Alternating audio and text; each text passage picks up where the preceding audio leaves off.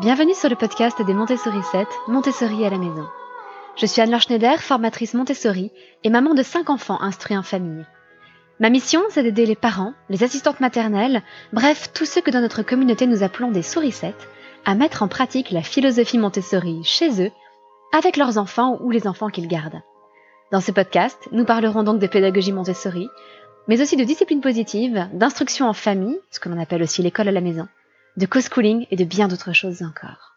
J'ai fait il y a quelque temps une vidéo sur mon organisation avec mon bullet journal et je continue toujours à utiliser plus ou moins ce système qui me permet d'organiser mes projets, mes tâches à accomplir et puis toutes les informations en fait dont j'ai besoin au format papier parce que j'ai beau être formatrice en ligne, maîtriser, je crois très bien l'outil numérique, je préfère le format papier.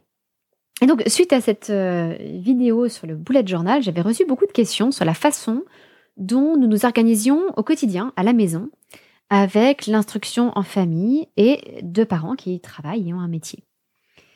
Et par ailleurs, je rencontre souvent des parents solo, alors plutôt des mamans solo, qui souhaitent commencer l'instruction en famille, mais qui ne peuvent évidemment pas se priver de leur salaire. Ou alors des parents qui souhaitent continuer à travailler de chez eux, mais qui ne sont pas sûrs de pouvoir suffisamment s'organiser à la maison pour tout gérer à la fois.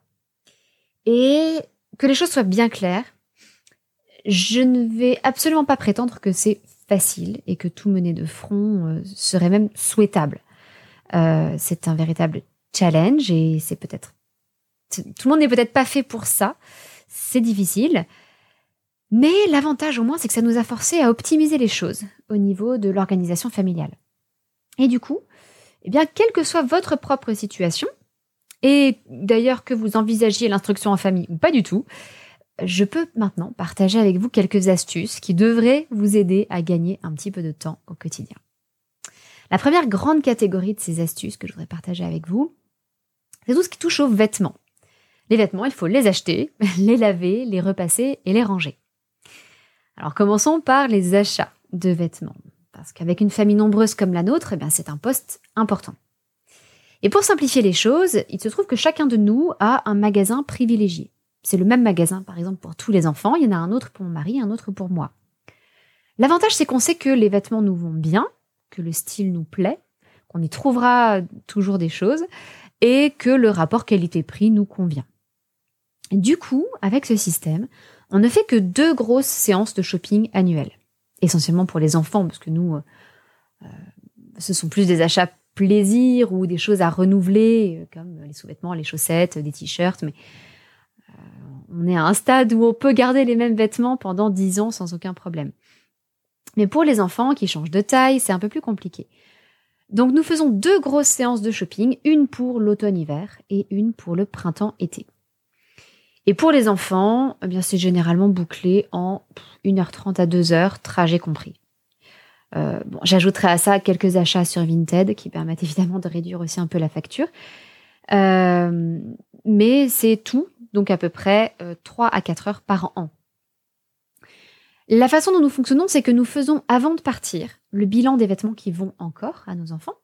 ceux qu'on a peut-être reçus de la famille ou des amis. Souvent, on reçoit des vêtements qui ne ne vont pas encore à nos enfants, mais qui vont bientôt leur aller.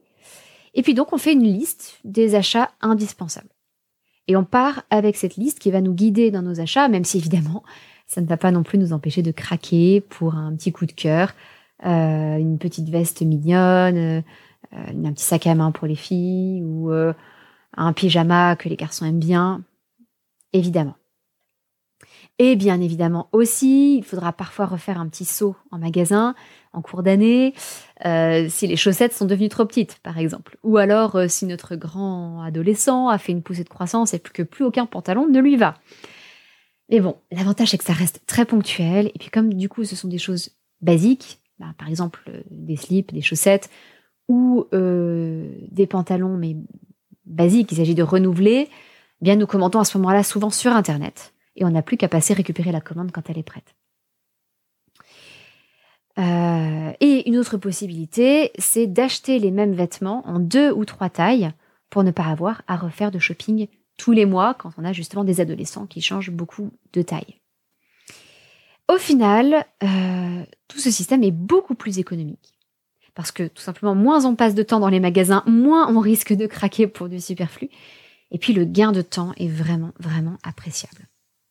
Alors, est-ce que nous sommes des euh, fashion addicts au fait des dernières tendances mode euh, Non, absolument pas.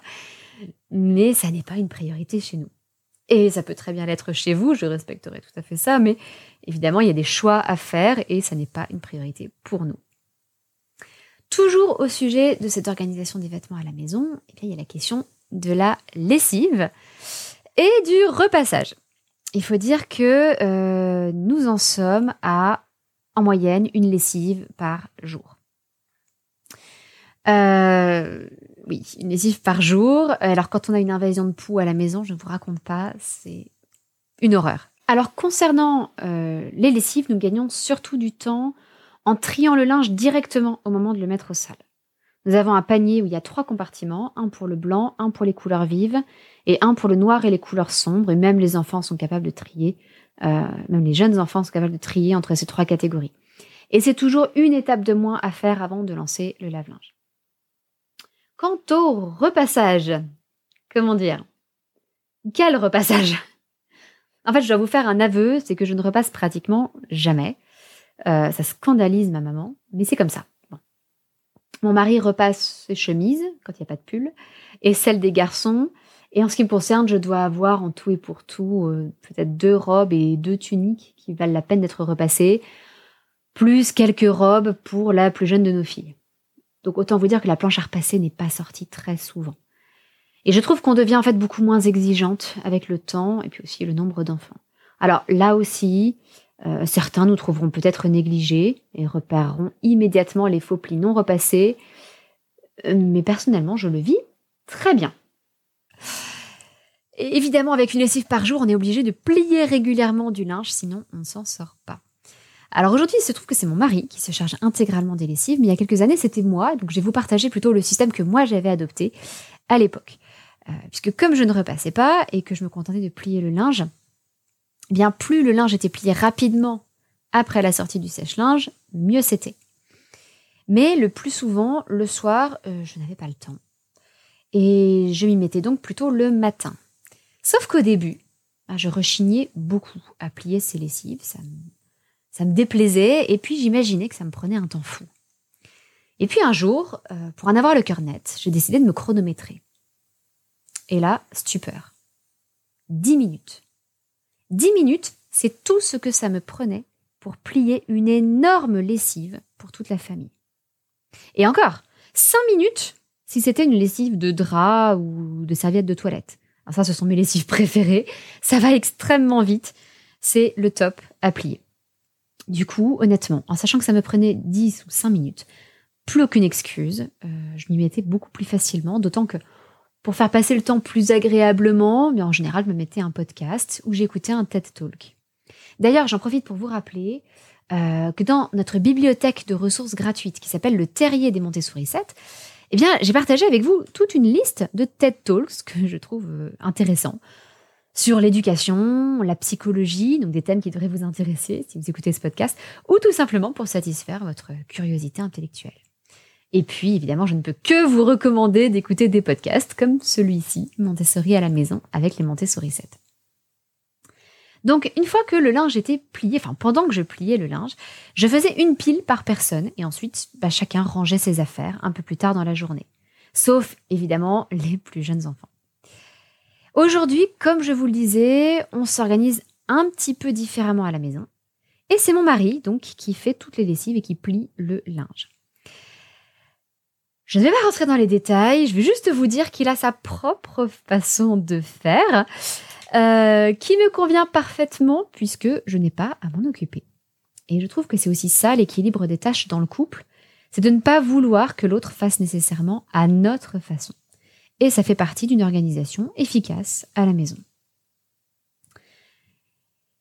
Et ensuite, eh bien, on a l'impression de n'avoir jamais fini, mais il faut bien tenir la cadence. Après chaque séance de pliage, eh bien, je relançais rapidement une nouvelle lessive pour mettre ensuite euh, le tout à sécher. Et une organisatrice, pardon, une organisatrice professionnelle dont j'écoutais le podcast un jour disait qu'elle aimait que ses appareils travaillent pour elle. Et donc la première chose qu'elle faisait quand elle avait besoin de remettre de l'ordre chez elle, c'était de faire travailler ses appareils. Le lave-vaisselle, le lave-linge, le sèche-linge, idem si vous avez, euh, je sais pas moi, un robot aspirateur ou autre. Et j'aime énormément cette image que nos machines travaillent pour nous. Et plutôt que de voir le lancement d'une lessive comme une corvée, je le vois désormais de la même façon que je déléguerai une tâche importante dans mon travail. Mon lave-linge travaille pour moi. Je lui ai attribué une tâche et ça, ça me libère du temps pour autre chose. Et j'adore. Deuxième gros aspect de l'organisation à la maison, les courses. Nous n'allons quasiment jamais au supermarché, peut-être une fois tous les deux mois, et nous passons de préférence par le drive. Et nous le faisons seulement une fois par semaine, parce que c'est beaucoup plus efficace. Et donc ça me permet de faire les courses euh, le soir, affalé dans le canapé, euh, ou le matin pendant l'école à la maison des enfants, et ensuite de pouvoir facilement récupérer ma commande entre deux conduites, sans avoir à entraîner tous les enfants à travers les rayons pendant des heures.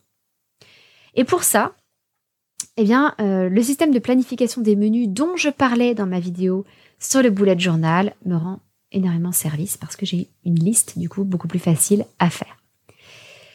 Alors se pose évidemment la question du frais. Parce qu'il est vrai qu'il est souvent difficile de trouver des fruits et légumes qui tiennent bien pendant une semaine entière, même si, même si, euh, ça arrive. Euh, en particulier tout ce qui est pommes, pommes de terre, concombres et tomates, je trouve que ça survit assez bien les courgettes aussi. Mais de toute façon, euh, les surgelés et les conserves, ils sont souvent aussi bons que le frais et avec les mêmes nutriments. Donc si ça peut nous éviter de refaire des courses, je vous avoue que je n'hésite pas une seconde à remplir les placards de boîtes et le congélateur de légumes surgelés. Sans compter qu'avec nos six bouches à nourrir, franchement j'aime autant me passer de la corvée d'épluchage quand je le peux. Donc ça peut être plus facile avec les surgelés. Et puis, euh, je voudrais démystifier un peu quelque chose. Euh, ça n'est pas parce que nous faisons l'école à la maison et que je travaille de chez nous euh, que je passe des heures à préparer les repas. On prend un petit peu plus notre temps le week-end, mais en semaine, quand je préparer le repas à la fin de la matinée d'instruction en famille, eh bien je fais comme toutes les mamans qui travaillent ou qui ont leurs enfants à ramener rapidement à l'école. Ben, je fais des plats simples et rapides que j'ai l'habitude de préparer et que je peux réaliser les yeux fermés. La seule différence, c'est que comme je suis à la maison, je peux me permettre de faire des plats qui sont plus longs à cuire tant qu'ils sont courts à préparer. Par exemple, un poulet rôti. Ça me prend 5 minutes pour le farcir et le badigeonner et 1h15 pour le faire cuire. Ça, une maman qui travaille ou qui euh, a les conduites à faire, en général, ce sera plus compliqué. Donc, on a vu les vêtements, on a vu euh, les courses, l'alimentation. Il reste le ménage le ménage, euh, c'est un peu particulier. En ce qui me concerne, j'essaie autant que possible de ranger au fur et à mesure. Et je considère que les petits gestes font une énorme différence euh, au quotidien. Par exemple, les pâtes cuisent tranquillement dans la casserole. Eh bien, j'en profite pour euh, ranger le gros sel et, et nettoyer le robot ménager qui m'a servi pour couper des oignons, par exemple. Si ma tasse de thé est en train d'infuser, ça veut dire que j'ai trois minutes pour balayer la cuisine et y passer le balai vapeur. Chaque fois que je passe aux toilettes, euh, j'essaie de tourner entre les toilettes des enfants et les nôtres, et ben je passe un petit coup de brosse. Et si on passe un petit coup de brosse tous les jours, et ben on évite un grand nettoyage hebdomadaire. Bon, alors je vais être franche, avec deux garçons à la maison, euh, de toute façon, ça n'est jamais complètement impeccable. Mais chaque fois que j'y passe, ça va mieux. voilà. Et puis, euh, de la même façon, quand je prends ma douche, eh ben, j'en profite pour nettoyer rapidement euh, la baignoire euh, dans notre ancien appartement, dans notre ancienne maison, pardon, et puis la, douche maintenant. Et idem au moment de me brosser les dents pour le lavabo. Hop, un petit coup d'éponge à la fin. Tous ces petits gestes réduisent le temps à consacrer à un grand nettoyage hebdomadaire. Du coup, je ne fais en fait quasiment jamais de grand ménage. Ce sont plutôt plein de petits gestes cumulés au quotidien et qui maintiennent les choses propres. Alors, est-ce que ma maison est parfaitement rangée et rutilante de propreté? Non. Non. Malheureusement, j'aimerais bien, mais non. Il se trouve que c'est aussi une maison dans laquelle il y a six personnes qui y passent l'essentiel de leur journée, contrairement aux familles où les enfants vont à l'école. Et c'est aussi une maison dans laquelle tout le monde aime bricoler et faire beaucoup de choses de ses mains. Donc il y aura toujours un pinceau, un tube de colle ou une scie à bois de sortie. J'assume et ça me va parfaitement. On a vu les vêtements, euh, les courses, le ménage. Il reste l'administratif. Et je vous parlerai ensuite des rendez-vous et des sorties. Alors au niveau de l'administratif, des papiers, euh, nous nous sommes organisés de façon à être prélevés pour toutes nos factures et nous réglons le maximum de choses en ligne. Donc ça évite un maximum de paperasse, que ce soit pour les impôts ou la gestion de nos comptes bancaires. On a même adopté une banque en ligne pour pouvoir tout faire de chez nous, y compris même ouvrir un compte et le clôturer. Alors en plus, c'est une banque qui est gratuite et ça nous permet d'éviter les coups de fil des conseillers bancaires bien intentionnés qui veulent toujours, toujours nous démarcher pour de nouveaux produits. Euh, je ne suis pas subventionné par eux, mais il s'agit de Boursorama. Euh, on en est satisfait depuis des années. Et puis, en ce qui concerne le courrier, eh bien, dès qu'il arrive à la maison, je le trie tout de suite. Alors souvent, les prospectus, euh, les enveloppes et les films plastiques qui ne nous intéressent pas forcément, euh, tout ça, même les enveloppes, ne rentrent pas dans la maison. En général, je les trie entre la boîte aux lettres et la porte d'entrée et ils aboutissent directement dans la poubelle de recyclage qui est juste à côté de la boîte aux lettres. Quant au reste, eh ben, je le classe ou bien dans un dossier de choses à faire ou à lire ou je l'archive, par exemple pour les factures, dans un chariot avec des dossiers suspendus. Alors là, ça va être un petit peu compliqué de vous expliquer euh, sans visuel, mais en fait, j'ai adopté un système d'organisation que je trouve absolument fantastique pour la maison. Ça s'appelle le euh, Freedom Filer System et vous trouverez le lien dans les notes de cet épisode si ça vous intéresse. Là encore, euh, je ne suis pas subventionnée. Mais le principe est très simple. Au lieu de classer les papiers d'abord par catégorie, par exemple l'eau, l'électricité, les impôts, la CAF, eh bien je les trie en fonction de leur durée de conservation. Par exemple, les factures d'eau, de téléphone et de gaz, tout ça, ça ne se garde que deux ans. Donc j'utilise une série de dossiers euh, qui vont être... Euh, où j'aurai un dossier pour le mois de janvier de l'année paire, février d'année paire, mars d'année paire, etc. Et puis une série janvier année impaire, février année impaire, etc. Et donc si nous sommes en septembre 2023, je vais classer ma facture dans le dossier septembre année impaire. Et lorsqu'on arrivera début octobre, eh bien, je viderai le dossier octobre année impaire, qui date en fait de 2021, et je déchiquetterai tous les papiers qu'il contient sans même avoir à réfléchir. Et ce dossier sera du coup ouvert pour tous les papiers que je recevrai en octobre 2023. Donc ça me prend deux minutes par mois, pas plus. Et du coup, je n'ai plus jamais à faire de grands tri dans mes papiers en me disant ah il faut que je fasse le tri dans les factures d'eau, dans les factures d'électricité, etc.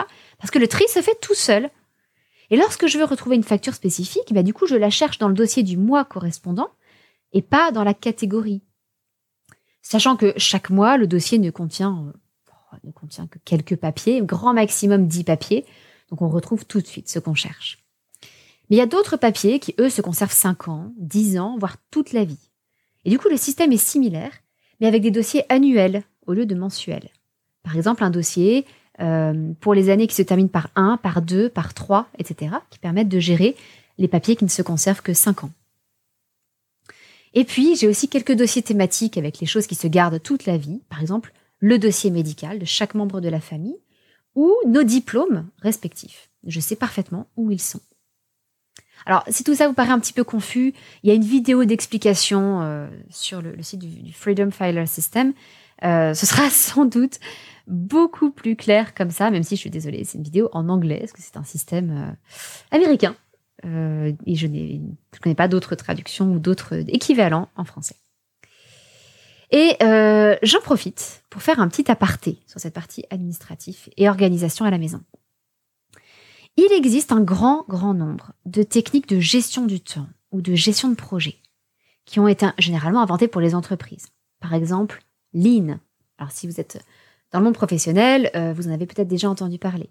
Getting Things Done, Scrum, Kanban, euh, tout ce qui est agile, PERT, Six Sigmas. Et je vous invite à y réfléchir, pourquoi ne pas appliquer aussi ces méthodes pour s'organiser à la maison? Prenez un exemple tout simple. L'un des principes de la méthode Getting Things Done consiste à exécuter immédiatement toutes les tâches qui prennent moins de deux minutes. Une facture à payer? S'il s'agit d'écrire un chèque et de le mettre sous enveloppe, ça prend moins de deux minutes. Je le fais donc dès la réception du courrier. Ça me permet de ne plus avoir à y penser et du coup, je peux libérer un peu d'espace dans mon cerveau. Un autre principe consiste à classer ces tâches en fonction de ce qu'on pourrait appeler leur contexte d'exécution. Par exemple, tous les coups de fil d'un côté, tout ce qu'il faut faire à l'ordinateur de l'autre, tout ce qui nécessite de prendre la voiture dans une troisième catégorie, etc. etc. Du coup, lorsqu'on doit attendre quelque part, par exemple, bah, il suffit de sortir sa liste de coups de fil à passer, de dégainer son téléphone et puis d'enchaîner les appels. Et d'ailleurs, à chaque fois qu'on pourra regrouper les activités similaires, on sera plus productif. Il y a de nombreuses études qui le montrent, et, même si nous, les femmes, on en tire souvent une très grande fierté, en fait, faire plusieurs choses à la fois, c'est contre-productif. Il vaut mieux se concentrer sur les tâches les unes après les autres. La seule exception à cette règle, c'est si vous associez une tâche intellectuelle à une autre qui est purement mécanique. Par exemple, euh, en passant un coup de fil. Euh, si j'appelle une amie, bah, je peut-être en profiter pour prendre un plumeau euh, ou pour faire un petit peu de rangement. Et de la même façon, je profite aussi des tâches ménagères ou des trajets en voiture pour écouter des podcasts ou des livres audio. Et c'est comme pour les enfants, je considère que je n'ai jamais fini d'apprendre. Mais il nous reste un dernier point à aborder, tout ce qui est à l'extérieur de la maison, les conduites et les rendez-vous. Et là, pour moi, le secret est simple, c'est de regrouper au maximum tous les trajets. Par exemple, alors surtout quand les enfants avaient une tonne d'activités, ben, j'attendais le jour du cours de solfège pour aller acheter des timbres ou poster un recommandé à la poste qui était juste à côté de l'école de musique. Ou alors, je vais profiter d'un passage au drive pour imprimer des photos à une borne pour l'activité de scrapbooking des enfants, ou pour acheter un cadeau pour l'anniversaire d'un enfant parce que le magasin de jouets est juste à côté. Euh, ou bien euh, pour passer faire de l'essence.